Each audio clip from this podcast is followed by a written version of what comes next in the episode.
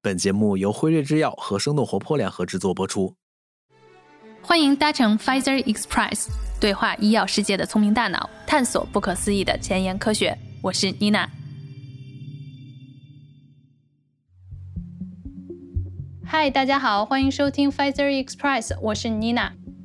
基因治疗这个概念啊，近几年来越发的频繁出现在我们的视野之中了。那一方面呢，基因修复、基因编辑这些新的技术在临床的应用落地，为我们之前很多束手无策的这种治疗领域带来了希望。那比如说像血友病，然后艾滋病以及白血病。但是另外一方面呢，我们其实常常能看到啊，随着基因治疗技术的一些发展，出现的争议也越来越多了。比如说像专利权之争、道德的。审判以及基因治疗带来的安全性的一些考虑啊，也不断的挑战我们的底线。那今天呢，我们请到了两位辉瑞的嘉宾海燕和郭星，一起来跟我们聊一聊基因治疗领域的发展，以及基因治疗啊给我们人类带来的新课题。那我们今天就先介绍一下两位嘉宾吧，女士优先，我们先从海燕来。嗨，海燕你好，可以跟听众打个招呼吗？各位朋友，大家好，我是吴海燕。是辉瑞罕见医学部的医学顾问，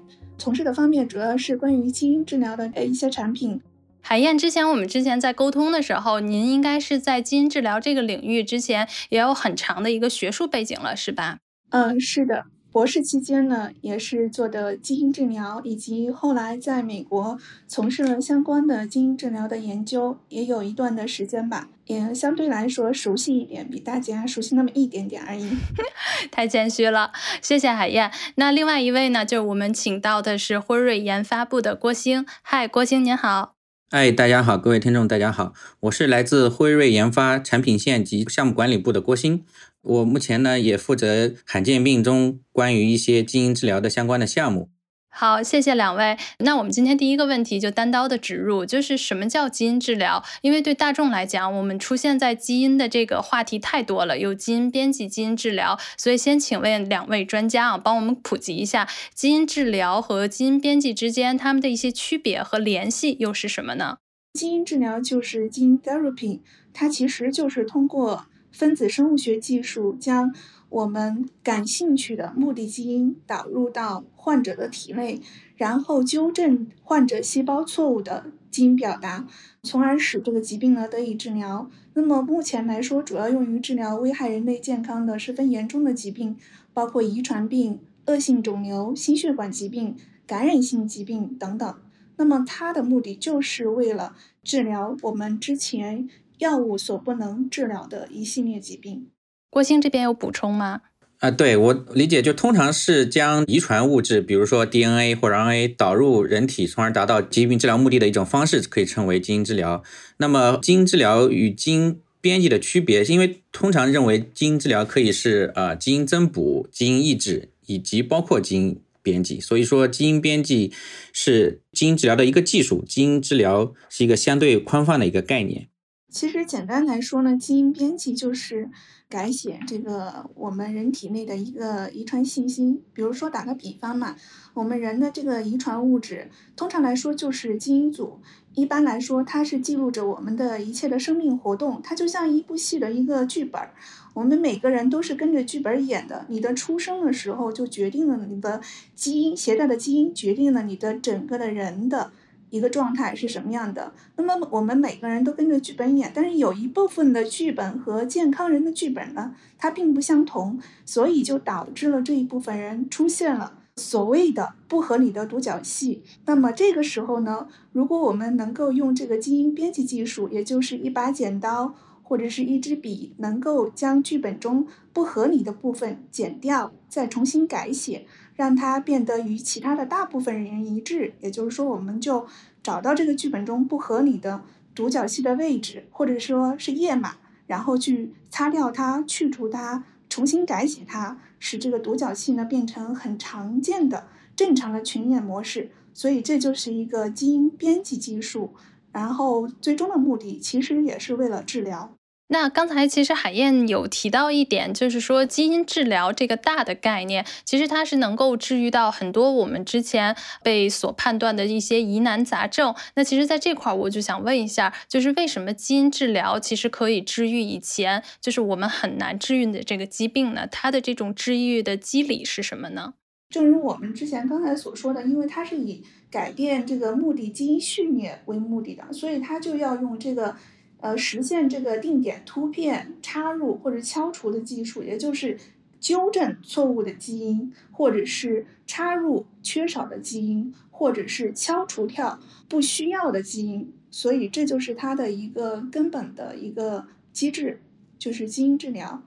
那其实它也是因为之前我们在临床上的疾病呢，主要是一个对症治疗，就是。有什么样的症状，所以呢进行相对应症状的治疗。但是呢，基因治疗它是一种对因的治疗，也就是说从根本上去改正你这个出现疾病的原因。所以说，为什么它会主要应用于遗传性的疾病或者是基因突变的疾病这一类的疾病，所以用基因治疗或基因编辑的技术来治疗。其实我们在这块看的时候，我觉得有一个还挺有意思的点，叫做更多的能够就是基因治疗的技术是在治愈那些单基因致病的疾病。所以对于这种单基因致病，或者我不知道是不是在医学界还有这种双基因治病，就是为什么我们的基因治疗它作用在单基因治愈的这块会更多一些呢？目前大部分的疾病确实是有单基因的突变引起的疾病，当然肯定也有部部分疾病是多基因的突变引起的疾病。但是因为目前的这个基因治疗的技术的还不是那么的成熟，这种基因传输可能在递送多基因的时候，这个技术还不能够特别的完善。包括它，假如说涉及到基因编辑的话，那可能同一套系统暂时只能靶向一个靶点。所以说，目前大部分的这种基因治疗或者基因编辑。针对的这个疾病还是单基因突变的疾病，而且这类疾病的这个致病基因会相对的明确，而且目前临床上也缺乏有效的治疗手段，面临着巨大的未满足的临床需求，所以才会被格外的关注。刚刚提到的就是说基因治疗的优势相对于传统的嗯药物而言，因为传统药物。目前，呃，大部分是在蛋白层面的这种干预，蛋白质的这种靶向的话，还会存在着这种不可成药的困境。就比如说这个蛋白质的结构的特殊性，或者说结构这种没有被完全的解析，所以，嗯，传统的一些药药物，呃，比如说小分子不能够很好的去靶向它。那基因治疗是从基因层面直接的干预，从而避免了这种困境。所以，这个也是基因治疗区别于传统治疗的一个优势。那两位可以分享一下，就是现在有哪些的，比如说治疗的手段，可能是大家听说过，或者现在目前在业内常用于基因治疗的吗？其实呢，基因治疗呢，它是有很多的一种就是分类，就是它有各种层面的不同的分类，所以衍生出来的一些方法，按照靶细胞的不同呢，基因治疗它可以分为生殖细胞的基因治疗和体细胞的。基因治疗，那么如果按照给药的途径的话呢，就是体外和体内 （ex vivo 和 in vivo） 途径。那么体外的途径呢，就是将这个含外源基因的载体在体外的时候呢，导入人体自身或者异体细胞，然后经过体外细胞扩增以后，然后再送回人体。那么体内呢，就是将外源基因呢装配到这个特定的真核细胞的表达载体，然后再直接导入体内。那么这一种的载体呢，就通常就是病毒型或者是非病毒性的，甚至是裸 DNA 的。那如果是这样的分的话呢，其实就是靶细胞的不同或者给药的不同。那么通常我们科研界所谓的提到的治疗的手段，就是通常说的啊，就是基因矫正、基因置换、基因增补。还有基因失活，还有另外的就是叫自杀基因，以及免疫治疗和耐药治疗，这些其实都是一系列的治疗的手段，只是说为了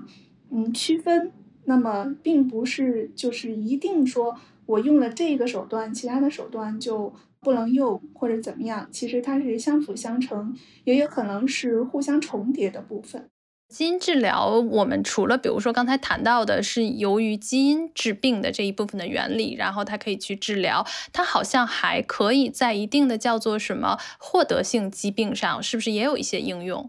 是的，其实很多疾病它有的是先天性的，有的是获得性的。比如说我们现在辉瑞罕见医学部的血友病。它在一方面是先天性的血友病，还有一部分患者呢，他是获得性的血友病，但是呢，他们都可以在后面未来通过基因治疗来进行一个同样的疾病，但是因为不同的原因获得的这个临床治疗方案，所以呢，这是基因治疗对于这个无论是先天的还是获得性的，它是只要是。同样的就是病症，然后因为同样的机制引起的疾病的话，都是可以治疗的。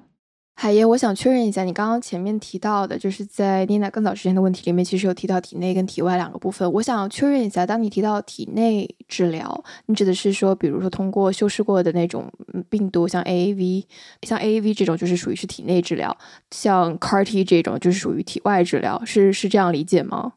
体外的话呢，其实就是像我刚刚提到的，它其实就是把外源的载体导入到人体，然后呢，体内的话呢，其实就是把这个外源的基因通过这个真核细胞的载体，然后导入体内。所以呢，它其实就是按照你的理解来说的话，这个 AAV 的话，它就是一个体内，就是通过把这个 AAV 病毒，把这个你想要的基因、感兴趣的基因。跟它呃装配起来，然后送到人的体内，然后观察对于这个疾病的改善是否有的。然后 CAR T 呢，你你说的很对，其实它就是一种嵌合技术，就是一种体外的。所以，比如说，因为像癌症方面，其实，在癌症治疗上是会有人提到说，像 CAR T 这种，如果我们把基因治疗这种方法运用在癌症或者是罕见病的治疗手段当中，我们会去考虑说，哦，因为它是癌症，所以它应该用体外治疗的方法；然后，因为它是其他的病种，比如罕见病，它就需要体内治疗，是这种分法，还是说你们会有其他的方法去区分在什么病种上，我们应该使用什么样的治疗手段？其实是没有那么严格的。目前来说，因为基因编辑和 CAR-T 的话，它是主流的话呢，是因为它现在的技术相对于其他来说要成熟一点，也就是我们研究的更多，所以在临床上呢就会提到的多的就是这两类。但是呢，其实有很多其他的方法，我们也是可以用的。我们一般是不会根据疾病的种类而去选择，就是用哪一种。特定的方法，就好像化疗啊这一些的，其实就是说它是前期或后期，或者是要看这个疾病它是发展到什么程度。您刚才提到这个 CAR-T 是嵌合抗原受体的这个 T 细胞免疫疗法，现在它是一种治疗肿瘤的一种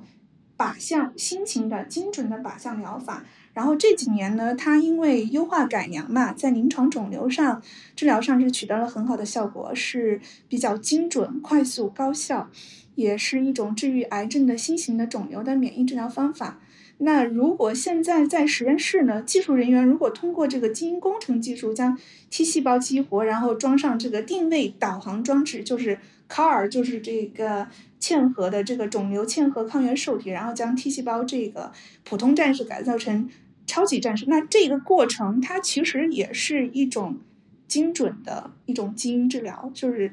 因为它通过了基因工程技术嘛。所以说我们不能说是哎你是肿瘤，所以我选择 CAR-T；你是罕见病，所以我选择基因治疗。其实不是，它是相互融合的，它没有说一定的就我。在这个疾病上就只能用一个技术，啊，或者我再举一个简单例子，我刚刚举到的血友病，那如果在它前期的发展的时候，那如果我现在就用这个血浆或者是重组的八因子、九因子进行一个治疗，那么后期到基因治疗的技术比较成熟的时候，那么我也可以在同时用这个因子的时候，也可以做这个基因治疗，这个是相辅相成的。就不一定说非严格的通过疾病的病种或者是阶段就用，那倒不一定，主要是要根据患者和病呃或者是临床上医生的判断来决定的。我们怎么判断说，当我遇到一种癌症或者一种罕见病，我到底是选择基因治疗还是其他手段？首先，第一个基因治疗，它其实是一种比较昂贵的治疗方法。嗯，所以从最直观的来说的话，要考虑这个是否目前市场针对疾病的基因治疗的方法或者药物是否已经出现，并且已经很成熟了。如果没有的话，那我们就只能往后退一步，就选择常规的靶向治疗、免疫疗法等等等等。那如果是有的话，那我们第一步考虑的是这个患者跟这个基因治疗的方法是否是 match 的、合适的。第二个就是他是否能承担得起，因为。就是说一句很直白的话，基因治疗确实很贵很贵。在目前，就是通过国家的一系列的努力，在不断的降低这个罕见病的基因治疗的这个患者的承受需要支出的部分。但是有很多大部分的基因治疗的疾病的支出是很昂贵的。第三步，如果他正好这个疾病有这个基因治疗的方法，患者也能承受得起，或者是在某种。条件下，他能够去参与到这个治疗的话，那当然就是成熟的治疗的前提下是最好的。因为毕竟来说的话呢，如果是基因治疗的话，对于患者一般来说罕见病的话是比较好的一种选择。就目前来说的话，呃，郭鑫这部分会有补充吗？嗯，为什么你会觉得基因治疗在某一些疾病治疗当中被大家关注的会比较多？大家可能会是首选说使用这种方法来治疗我们的一些疾病。首先要看这个治疗手段的在临床上的成熟度，就是运用的是否广泛。可能世界上第一位接受这个 CAR-T 疗法的那个小姑娘叫 Emily Whitehead，她应该是今年已经是第十个年头无癌生存了。所以，如果是这样的一个嗯。血液瘤的疾病的话，可能是可以选择 CAR-T 的疗法。那至于其他的这个基因治疗，可能目前相对而言还适用的没有那么广泛，可能大部分还处于是在临床研发阶段。那首先可能就是需要看你是否是一个比有比较明确的致病基因的突变。那第二，是不是有一个相对比较成熟的那个治疗手段？拿那个脊髓性肌萎缩病，就 SMA 这个病来说的话，那可能。它是一个前脚运动神经元基因的一个突变导致的一个肌无力、肌萎缩这样的一个一个症状。它是一个产染色体隐性的遗传疾病，它这个突变基因是通常是 SM1 或者 YSM2。那去年二零二一年的时候，有一款曾经的天价药叫诺西那生钠，它被纳入到医保。那它其实是一个呃小核酸类的药物，它可以治疗这个五号染色体的一个 SMA 的疾病。呃，它可能还不算是一个真正意义上的那个基因治疗，但是另一款产品叫 Zogensma 这个药的话，那在美国也也已经获批。那在中国的话，今年一月份，呃，它也获得了在中国临床实验申请的许可。这个也就像海燕提到的，那从这个花费的角度来讲，呃，来考虑的话，也可能也需要患者综合的考虑。其实我们说到这儿就已经开启了，就是说我们知道基因是可以去用来编辑，然后可以用来治疗。但我自己也是特别想好奇的一个点，就是说我们人类从什么时候开始去有这个念头，想要去说哦，从基因层面上来治疗我们的疾病，这个概念或者是这个技术最早期是从什么时候开始出现的呢？对，关于这个的话，我还特地去查了一下这个呃历史故事。那就早在一九六三年，美国的分子生物学家啊，同时也是诺奖的获得者，叫呃 Joshua Lindberg，首次提出了基因交换和基因优化的概念。那这个可能会被学术界认为是基因治疗的一个起点。那直到一九九零年，美国的另外一个呃医生叫 William Anderson，他立得了全球首例针对重症。联合免疫缺陷疾病 （SCID） 的一个基因治疗，那其实这个患者，呃，他目前还存活着，这个可能是标志着基因治疗真正的开始。当然，郭鑫他说的这个是非常的严谨而正规的，但我在我自己的小小的理解里面，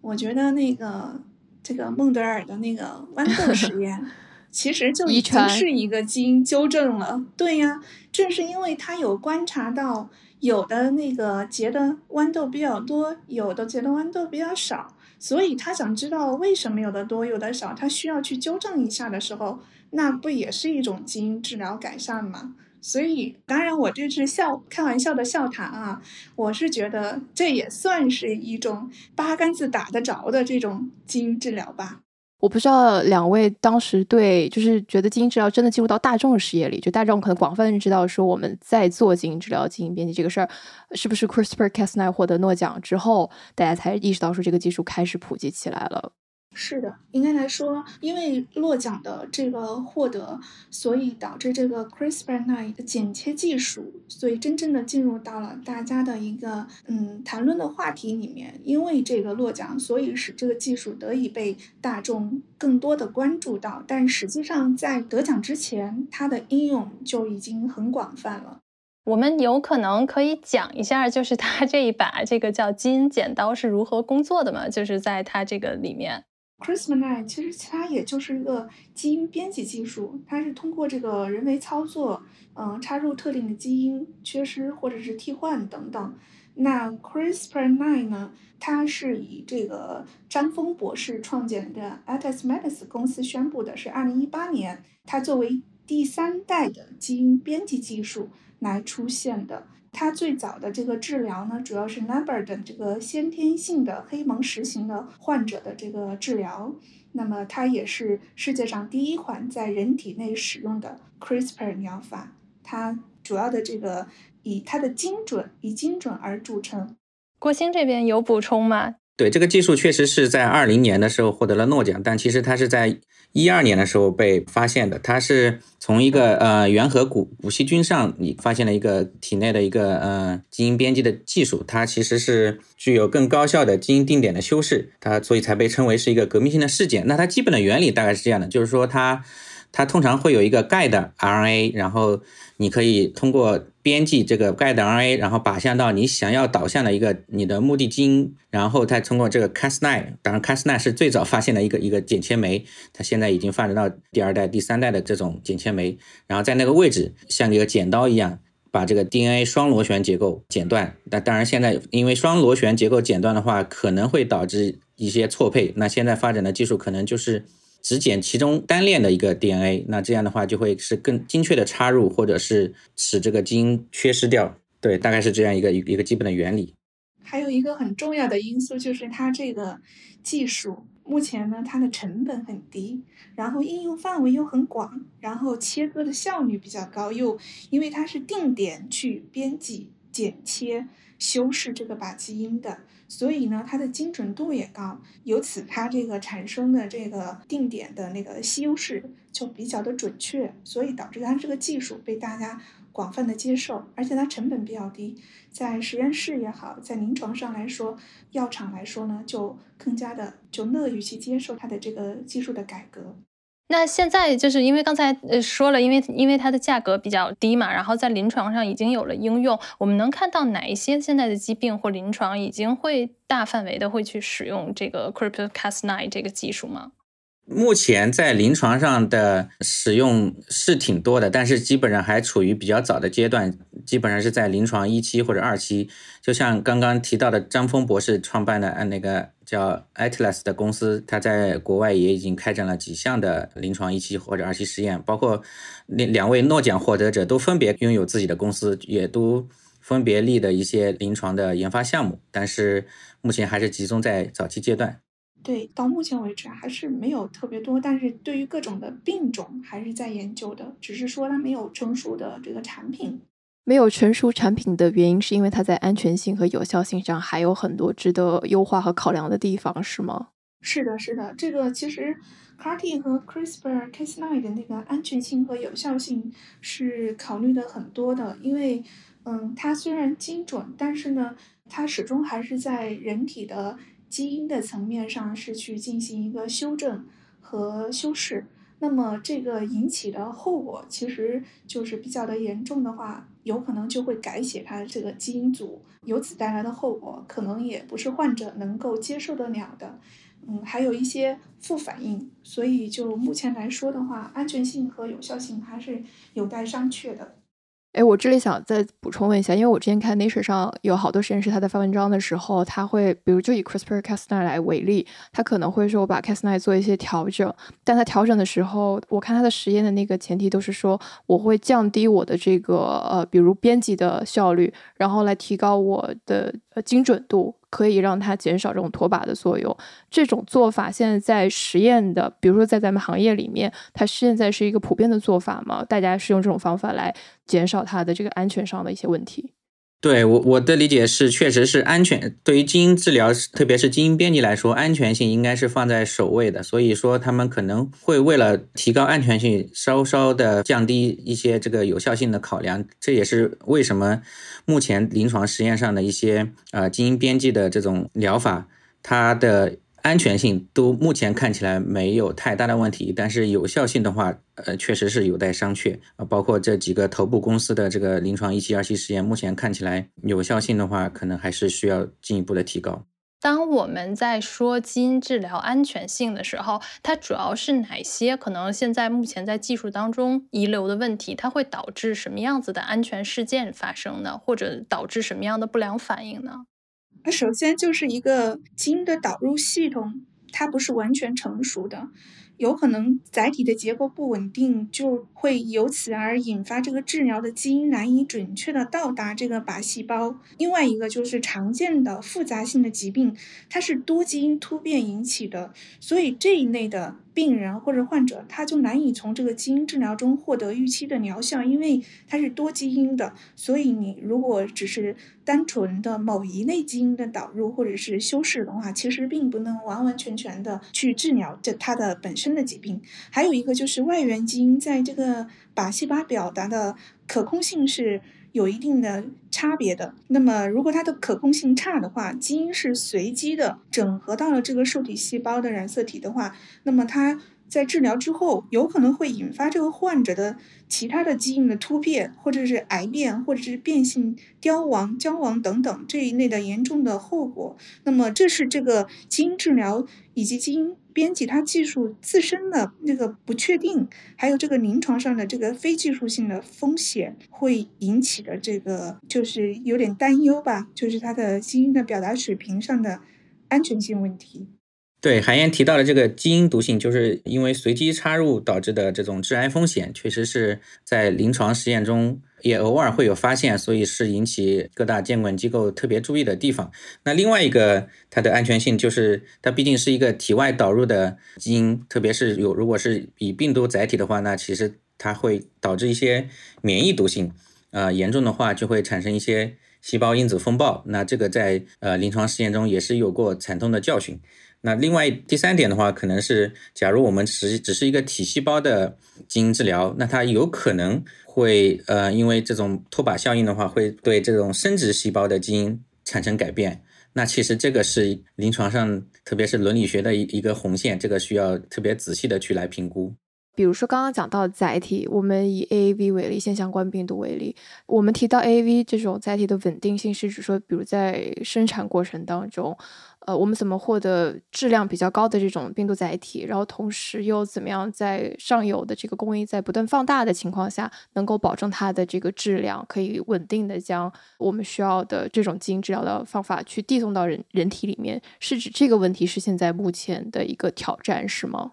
嗯，是的，因为新病毒载体它是这种逆转录病毒载体，还有这种裸质粒，它就是我们临床研究当中常用的基因的。转移载体，其实现在目前应用较多的就是这个 AAV 的呃性相关病毒，也就是 Adeno-associated virus（AAV） 它的简称。它是一类单链的线状的 DNA 缺陷性病毒，它的基因组的 DNA 很小，只有五 KB，而且没有包膜，所以呢，它是一个怎么说呢？它的外形其实还蛮可爱的。如果你们可以。在定睛下观察的话，它是一个二十面体颗粒，二十个面的，所以它有一个特点，它是不能独立复制的，所以只只有在这个辅助病毒，比如说腺病毒、单纯疱疹病毒以及豆苗病毒存在的时候，才能进行复制和溶细胞的性的感染，否则就只能建立这种溶源性的潜伏感染。所以，为什么现在用这个 AAV 呢作为载体呢？因为它不能够自己复制。那么，作为基因治疗载体，那么它的目的就是用这个基因 vector 把这个 AAV 作为一个转染的一个一个载体，把这个基因和这个 AAV。合起来，然后用它来作为一个 carrier，把它带到你的人体里，带到你想要去治疗的这个基因组织那个的地方或者是部位。所以呢，这个当中如果这个 AV 出现问题的话，那么就会引发后续的问题，也就是你刚才说的，就是它的技术不成熟，或者它有一定的毒性，或者它的剂量。过高都会造成这个后续的这个副反应，或者是不可预知的一系列的后果。所以其实是工业化的过程中，如何去规模化的生产它，可能会导致说我们在什么阶段才能够看到这种，比如基因治疗手段，它能够普及开来，或者是广泛用到所有的疾病治疗领域里面。我在这边追问一个问题啊，就是因为今年四月一号，然后科学杂志不是连发了六篇文章嘛，然后据说公布了这个人类基因组测序的这个结果，而且呢被称为了一个里程碑，是因为它是首次是应该是全部的图谱已经就是普惠出来了。然后我看后面其实有一些专家，包括学界是说啊，就是说很有可能就是完整的基因测序的这种结果公布之后，其实它是可以帮助。呃，基因治疗标准化奠定基础的，我不知道这个说法正确吗？那如果说真的是有基因治疗标准化，因为刚才海燕提到的，现在都是专人专药嘛，然后那很贵，那我们怎么去理解这个基因疗法的这个标准化呢？嗯，目前来说的话，我可以理解，就是说大家对于这个基因测序的全谱序都公布是一件很高兴的事情。但实际上的话，我认为就是这只是一个小小的一个目标。那么对于科研界来说，认为是一个嗯未来治疗的标准化的模板的建立，有可能是一个让人很高兴的事情。但是这个跟我们远期的目的还隔着很大的距离，因为实际上你要真正的去探究这个基因治疗的话，它其实各种基因的引发的这个疾病以及它的。治疗的点很多很多，浩如烟海。那么我们只是说能够在其中能找到我们探究到的和这个概率比较大的修正的基因、修饰的基因。那如果说要谈到去标准化的治疗，那么始终还是目前来说是一个理想。当然，我们仍然所有做的这个工作都是为了这个理想去努力。希望是在有一天可以实现这种 标准化的治疗，就像临床上医生给大家开这种处方一样的。但是呢，就是到目前为止还是没有做到的。只是说，这是我们科研界和学术界以及我们所有的医学相关的人群的工作人员的为之奋斗的目标吧。我们其实就是聊到这块的时候，我想问一个就是问题，就因为我们之前也强调了很多，就是说关乎于其实基因治疗不光只是说我治愈疾病，然后尤其是刚才郭星也提到了，就是它还比如说在生殖细胞这块，其实它会牵扯到很多的一些问题。那我们也看到，应该是二零二一年，其实世界卫生组织它应该是第一次提出了，就是在全球范围之内，它如何使用就是人类。基因编辑的技术成为这种促进健康的工具，然后它其实特别强调的就是安全性、有效性，以及第三点就是合乎道德啊。所以就是其实想问问两位就是嘉宾，就是我们如何看待就是基因治疗当中的这种医学伦理？而且呢，其实特别有意思的一个点就是说，因为这个技术的发展，会不会加剧就是各国之间在医疗健康方面的不平等？对我我的理解是说，可能大家都听说过这种基因编辑婴儿的事件之后，其实那个事件对于基因编辑技术也是一个挺轰动的事件。那其实呃，生殖细胞的基因编辑目前来看的话，应该还是一个伦理的一个红线，就是说可能不是特别建议对生殖细胞进行改变，因为。你无法预预知你这个下一代，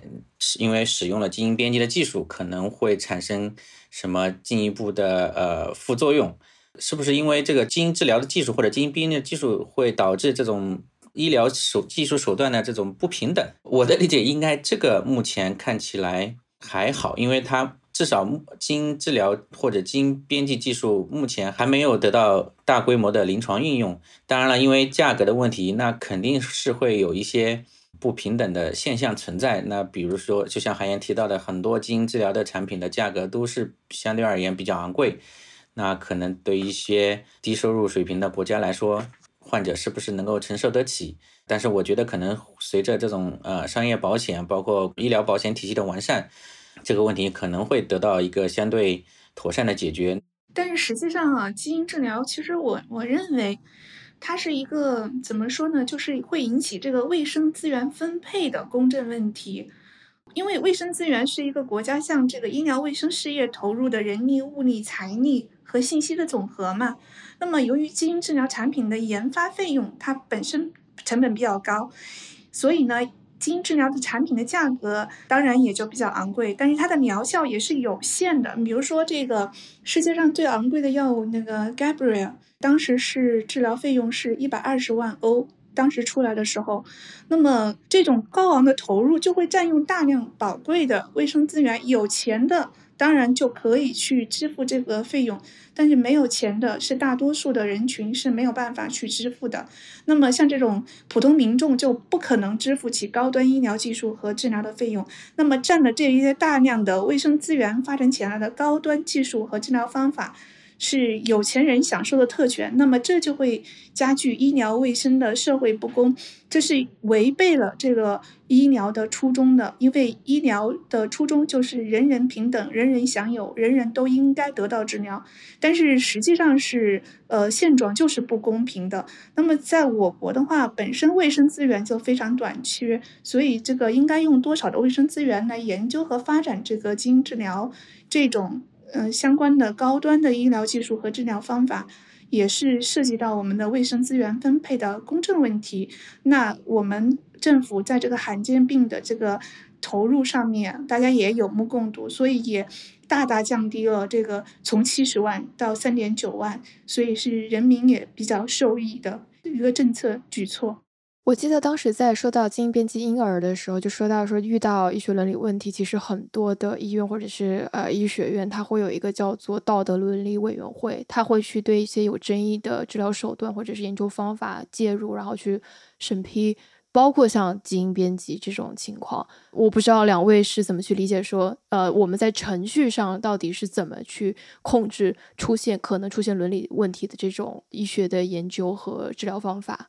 对所有的临床研究都肯定都是需要一个医院的医学伦理呃委员会的批准啊，但对于常规的基因治疗、基因编辑手段来说，我觉得在保证患者安全性的情况下，医学伦理委员会应该是会基于科学的态度去正确的评估这个临床实验的可行性。但是呃，确实是这个对于生殖细胞的这种基因治疗、基因编辑。目前看起来应该还是一个相对而言是一个红线，特别是基因编辑婴儿出现之后，目前国内我包括国际上，我应该也暂时没有看到临临床试验上有对生殖细胞基因进行改变的这种临床试验的在开展。如果回归到基因治疗本身的话，我们看到目前基因治疗遇到的一些安全和有效的问题。我们以有效性为例，刚刚提到的，比如说载体的不稳定，比如说它递送到人体之后，它是否可以，我们可以控制它的表达。在现在目前的这个技术水平和阶段里面，我们是已经有开发一些全新的工具或者是方法来解决我们目前的这个问题吗？就比如说可能。如果是载体有问题，是否会调整一些材料？我们制作这个载体的材料，来让它递送药物或递送基因治疗的这种方法会更有效一些。因为我们之前在那个做 mRNA 那一期节目的时候啊，当时的嘉宾梁嘉欣，他当时就提到说，其实像脂质纳米颗粒就是帮助解决这个 mRNA 药物递送稳定性的一个方法。不知道在基因疗法里面是不是也在做相关的研究？有没有相关的进展可以分享给大家的？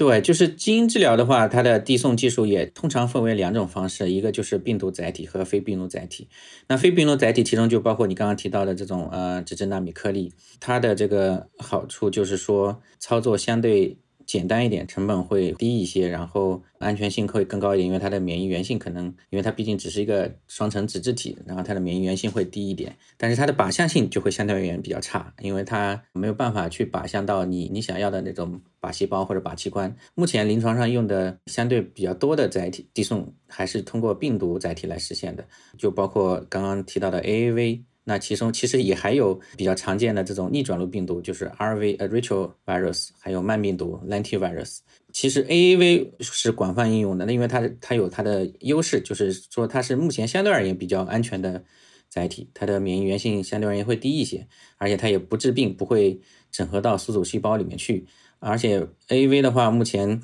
根据血清型的不同，它大概能能有十几种不同的亚型。这些不同的亚型的话，它能有靶向到一些特殊的组织或者器官，所以，嗯，目前确实是对这种递送的载体也还在是在不断的研发过程当中，包括后期的这种放大工艺也是在进一步的研发，因为目前看起来这种后期的放大生产也是一个瓶颈。嗯，我补充一点点，就是，嗯，病毒的载体其实就是。呃，目前来说，常用的就是腺病毒嘛，然后呢，还有这个性相关病毒载体，这就是豆苗病毒。呃，有些临床实验它是联合使用两种病毒载体的，所以是通过优势互补增加临床疗效，也就是互相抵消、互相补充。嗯，因为腺相关病毒载体它是宿主细胞范围广，感染效率比较高，然后免疫原性低。目的基因呢，它可以闭环的，以这个闭环 DNA 的形式存在于宿主细胞内，一定剂量下呢，不会明显的引入插入突变或者是在体内表达这个外源基因的时间比较长等等优点。那么其他的呢，病毒呢，它比如说腺病毒，它就是这个宿主范围广，但是呢，它有一个问题，它是不能将目的基因整合进宿主基因组的原因，所以它的目的基因在目标细胞内只能。获得这个短期的损失表达，所以就是腺病毒的载体的免疫原性强，但是性相关病毒的载体呢，它就是可以跟它相互补充。然后还有一些豆苗病毒和豆病毒这一类的，还有单纯的疱疹病毒等等，它是就是相互补充的，就是一类载体和另外一类载体相互融合起来，一起达到最终的一个目的。就是在更早，可能五六年前，大家会有一种看法是说。AAV 载体它会不会对神经产生毒性？我们好奇说到这个阶段，其实 AAV 载体这种毒性已经不再是一个问题了，是吗？嗯，仍然还是有问题的，就是所以在剂量上面，通常是通过就是不同级别的这种剂量的注射，所以或者是在它整合以后。它的这个到达的部位的改变，或者是它的剂量上进行降低，也就是其实就是在不断的试探这个安全性和有效性之间的平衡。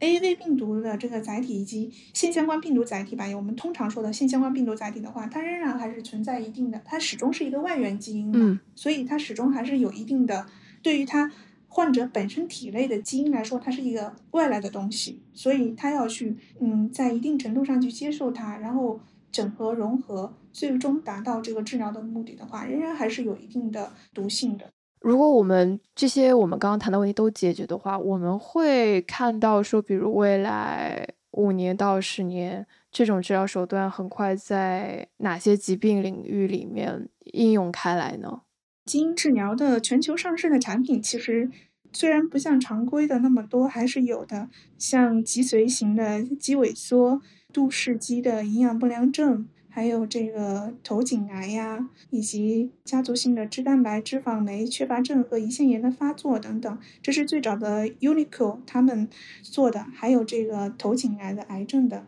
这个零三年就已经有药物来进行治疗，所以还是大概有二十余种吧。但是主要就是市场价格高昂。对我看到 FDA 说，在五月份我们第一次去沟通的时候，好像 FDA 大概是二十三款吧。现在全球呃经治疗相关的产品，所以其实是不多的。如果我们从最早溯源到六十年代开始，它就已经有有这种说法，到现在其实才二十三款，蛮少蛮少。对，就目前已经上市的产品，包括大部分的在研产品，还是会集中在罕见病这些疾病领域。但是随着这种 AAV 技术的成熟，包括生产工艺的这种成熟，让它这个成本的降低，后续的话，我觉得可能还是很有希望能够拓展到一些常见的疾病，因为基因治疗技术它有一个非常大的优势，就是它可以通过单次给药，呃，达到一个治疗的目的，甚至是治愈的一个一个结果，所以它这一点来说是一个非常非常吸引人的一个一个优势，所以我觉得它的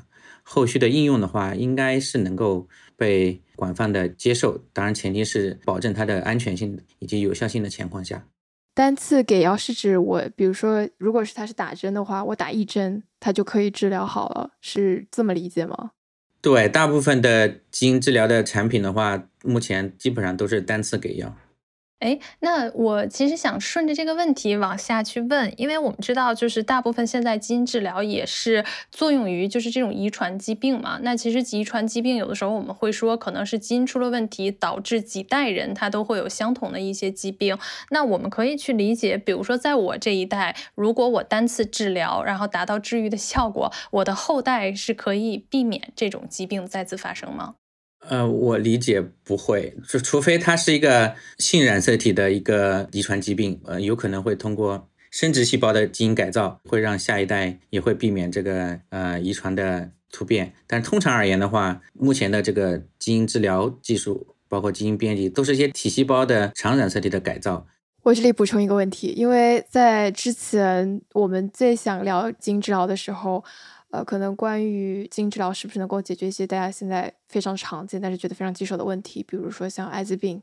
然后我们在采访之前看新闻的时候看到说，其实目前是有关于说基因治疗可以把艾滋病变成慢性病的这种研究在进行的。我不知道两位怎么去理解说基因治疗未来会跳脱出癌症、跳脱出罕见病，在其他的领域里面被广泛应用，它的挑战跟它的发展的前景在哪里？基因治疗已经相较于十几、二十年前、三十年前，相对来说比较成熟了。我们有各种各样的基因治疗的种类呀，还有这个载体呀，反义技术啊，CAR-T 技术啊，CRISPR-Cas9 技术啊，以及那个 Zinc Finger Nucleus 技术啊，还有 Tenance 技术啊，等等等等。那么，其实对于我们未来的话，有很多的疾病是可以用基因治疗来进行一个。治疗的，比如像基于寡核苷酸的疗法，或者是 CAR-T 的疗法，基于 AAV 的递送的转基因疗法，基因编辑疗法，还有异体细胞的这个万能供体细胞疗法、个体化疗法，还有常规性疾病的表观基因组编辑的治疗等等。那么，其实这一类的基因和细胞疗法的领域，在过往的几年中是出现了复兴的，所以一批疗法都得到了获批。那么，所以在未来的话，我们是可以去期望，包括你刚才提到的这个艾滋疾病，或者是其他的疾病，其实我们也可以来进行一个治疗。呃，海燕，Zinc Finger、Talent、CRISPR-Cas9，它们其实是同一种类型的基因治疗方法吗？还是新脂核酸酶，也就是 Zinc Finger Nuclease 的，是人工改造的一类的限制酶，它是通过融合这个新脂结构的。结合有 DNA 结构域和分解 DNA 结构域而成的，是经过基因工程改造新质结构的一类方法。然后 a l t e n a c e 是 Transcription Activator Like Effector Nuclease 技术，它是转录激活因子样效应物核酸酶，是基因组的编辑核酸酶的三大类之一。它是用于基因敲除、基因敲入或者是。转录、激活等靶向基因组的这一类的方法，它也是一个里程碑技术。可以说，CRISPR-Cas9 和 Tenance 技术都是非常非常重要的基因编辑技术，包括新植也是，只是说针对的目的不同而用的方法不一样而已。嗯，所以他们现在都是主流的技术，未来也会，他们也是大家关注的方向。对，其实仍然还是在使用。只是说 CRISPR-Cas9，因为它获得了诺奖，所以所以受到的关注、讨论的比较多。但是实际上，其他的技术仍然还是在使用的。嗯，明白。嗯，妮娜，我这边的问题问完了。我最后有一个问题，其实我觉得跟个人可能会比较相关，就是大众，因为我们逐渐的会听到，比如说国外，包括国内，现在有一些这种医疗都推出了一种叫做基因测序。然后我也想说，有很多身边的朋友都说，哎，其实我们可以先提前去做一做这种基因测序啊，然后去看看自己未来会不会有隐患去得哪些疾病。想问问二位专家，就是这种基因测序，现在我们可能普通人啊就可以去做的这个东西，首先它是能帮助我们起到一个。比如说我们生命安全的叫什么预警嘛？就像海燕一开始说的，就是我是不是可以现在提前拿到我的剧本了？那我拿到剧本了之后，我是不是可以对我自己的身体或者健康有一个更好的预防呢？呃，说实话，其实我在波士顿的时候，我是看到超市里面在卖这个基因测血的这种，通过测血来进行所谓的测序的这个产品，其实都不是很贵，几十美金，大概九十九美金吧。现在不知道降价了没有哈。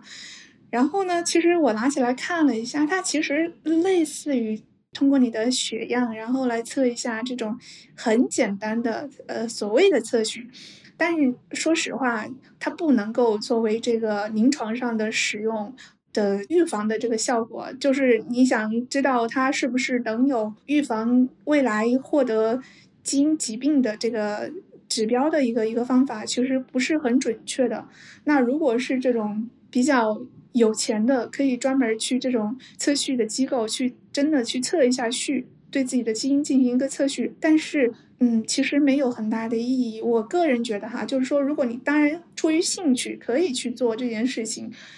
但是有一个问题就是基因它还存在突变呢，是吧？你测了序，你几十年以后突变了，那谁说的准呢？所以我我觉得就是，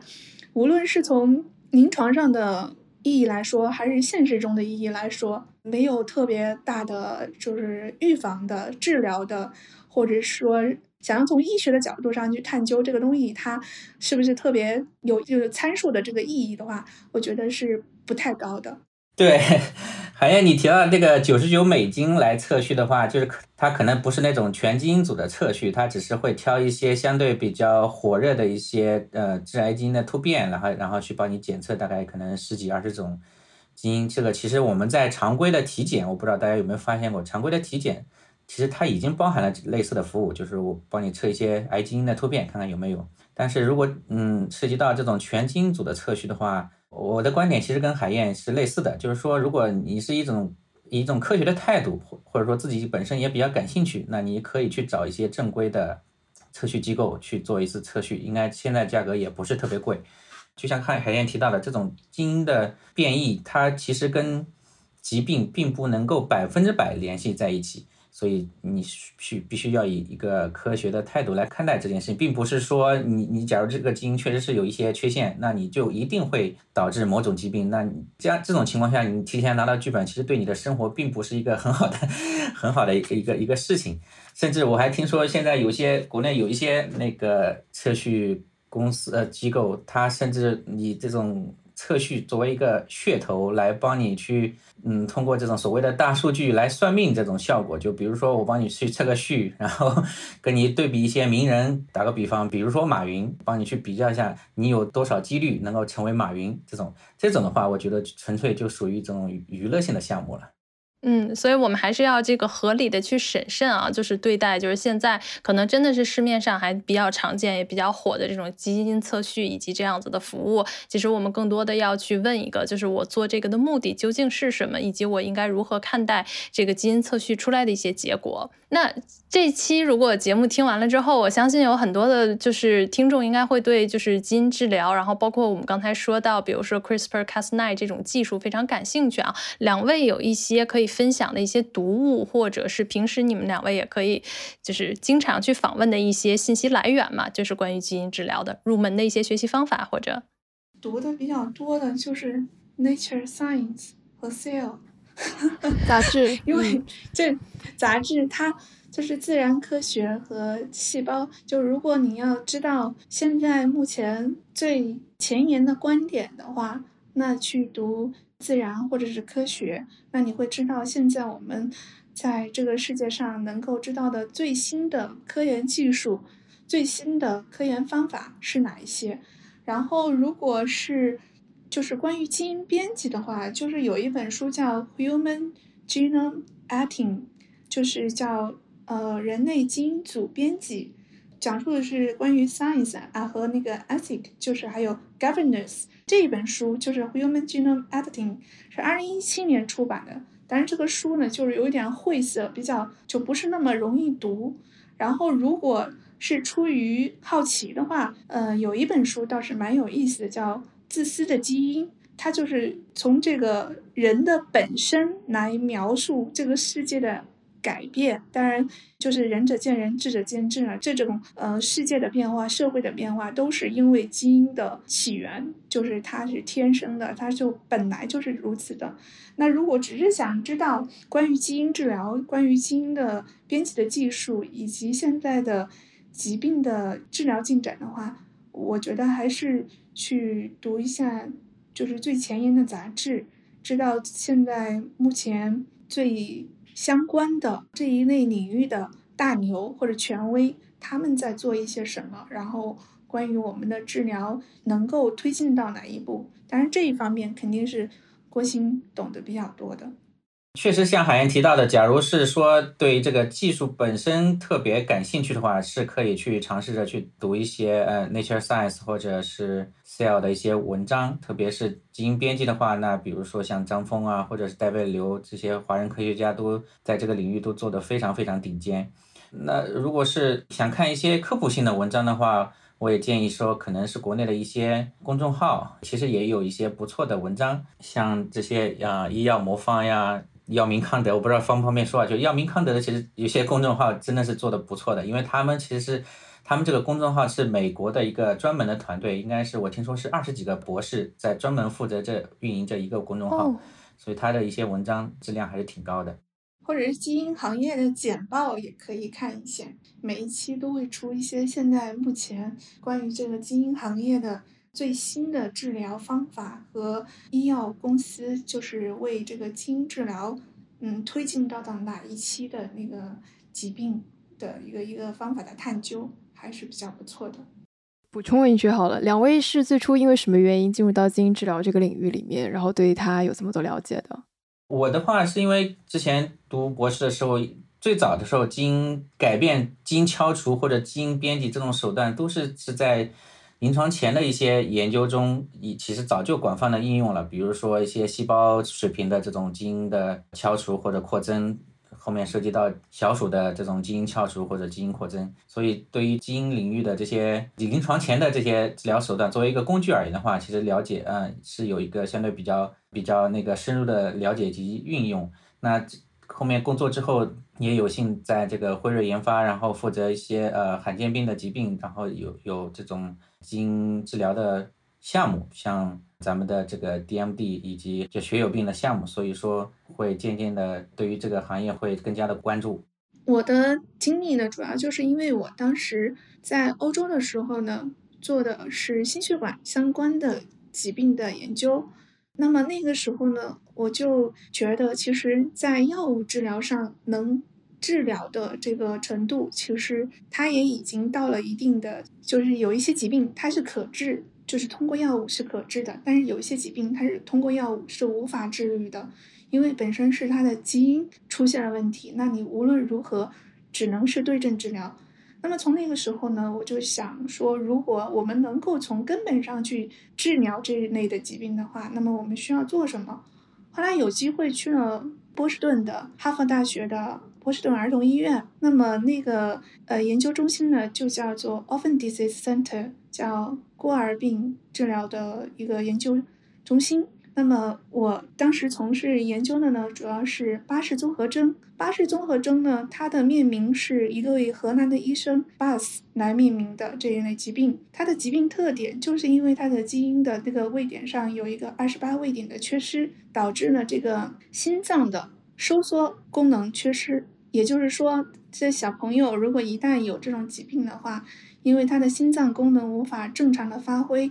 泵血和回血功能就是相对比较弱，然后他的心肌的功能也比较差，那么他实际上是成活是不太可能正常成人的，也即使是偶尔就是有越过十八岁以后继续呃存活的，但是后续也会很快的就会去世。患上这一类疾病的患者其实比较痛苦的，尤其是罕见疾病，它有一个问题就是它判断就是他的确诊没有像通常的疾病那么的早，他的症状通常会被误诊，因为有一些医生他可能要经过很长一段时间，随着患者的逐渐的成长。才会确定他的这个疾病。那么通常来说，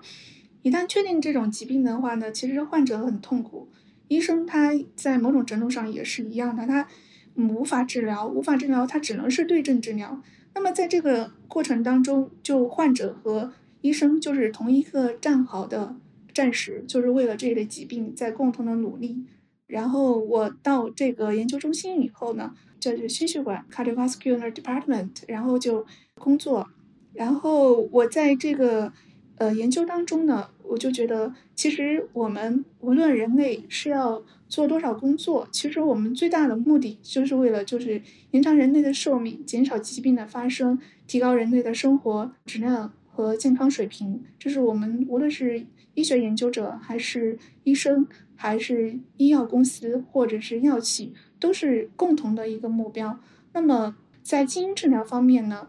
我也很高兴，就是当时能够能够去做这一些相关的工作，并且呢一直延续我自己的想法，最后来到辉瑞，还是从事着我感兴趣的罕见疾病的这一个，无论是在他的患者还是医生中间，还是在这个药企，或者是像郭鑫他们的研发一样，我们都是做着同样的目的的事情，就是为了去解决难题，共同让我们的这个科研。去推进人类的健康和福祉，